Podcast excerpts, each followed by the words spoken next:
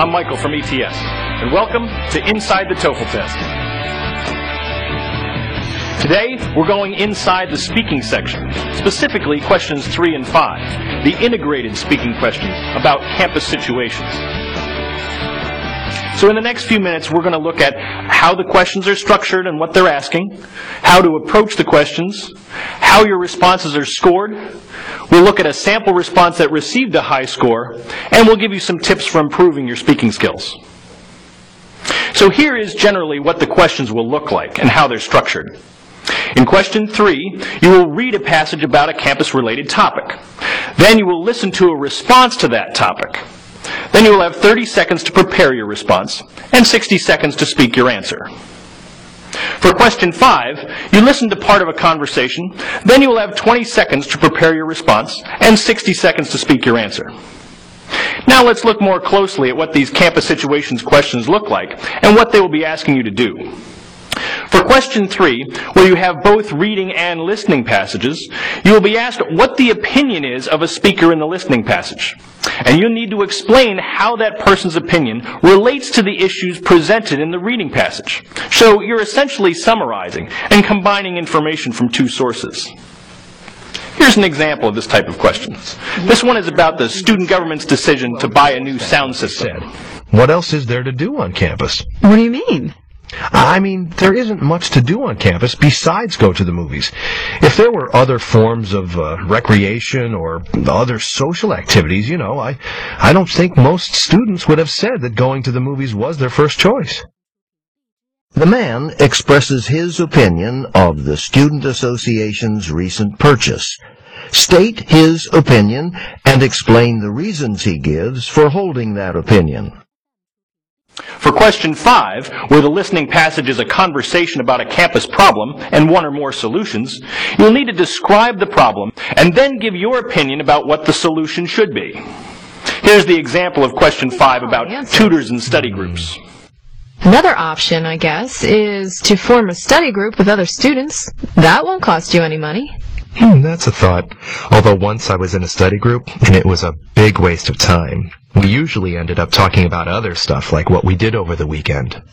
But that was for a different class, right? I've actually had some pretty good experiences with study groups. Usually students in the same class have different strengths and weaknesses with the material. If they're serious about studying, they can really help each other out. Think about it. Briefly summarize the problem the speakers are discussing, then state which solution you would recommend. Explain the reasons for your recommendation. Now here are some tips for how to approach these kinds of speaking questions. Number one, be careful not to speak too quickly, because this might make it difficult for the reader to understand you. The questions are designed so that if you speak at a normal pace, you will have enough time to give a complete response. And you'll get better at this if you time yourself when you practice. Number two, in question three, where you have the reading passage, then the conversation between two speakers, listen carefully to the speaker's reasons for agreeing or disagreeing with points made in the reading. Then make sure you summarize the opinion of the speaker in your answer. Number three, for question five, as you listen, focus on identifying and understanding what the problem and possible solutions are. And then write down a few key words or ideas on your scratch paper. But remember, you need to do more than summarize in your response. You also need to give your opinion. So don't spend too much time summarizing. Use most of your time explaining why it is the best solution.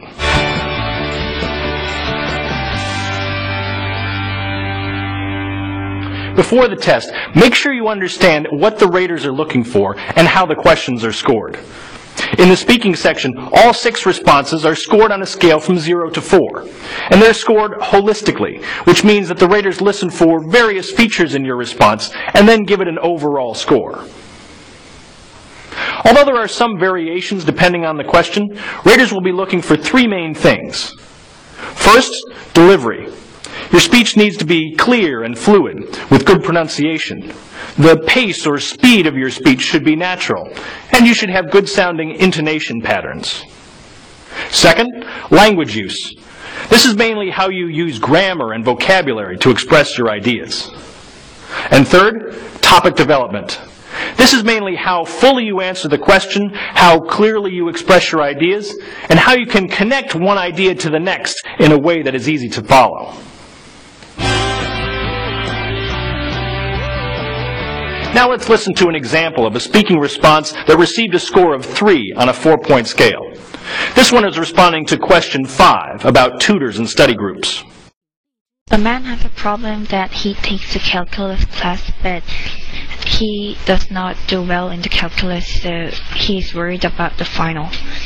There are two possible solutions, and the first one is get the tutoring program, and the second solution is to form a study group. Uh, I think that the second solution is better than the first one for several reasons. First reason is that study group does not need money but still get help. Also, uh, students in the study group take the same class so they can explain each other what the lecturer said about. Uh, finally, if students concentrate on the study group, uh, they can improve their grades at final exam because they can talk about the class content. Now let's look at this response in terms of our three main criteria delivery, language use, and topic development. First, delivery. The speaker is generally easy to understand, with good pronunciation and pacing, so she gets a good score for delivery. He does not do well in the calculus, so he's worried about the final.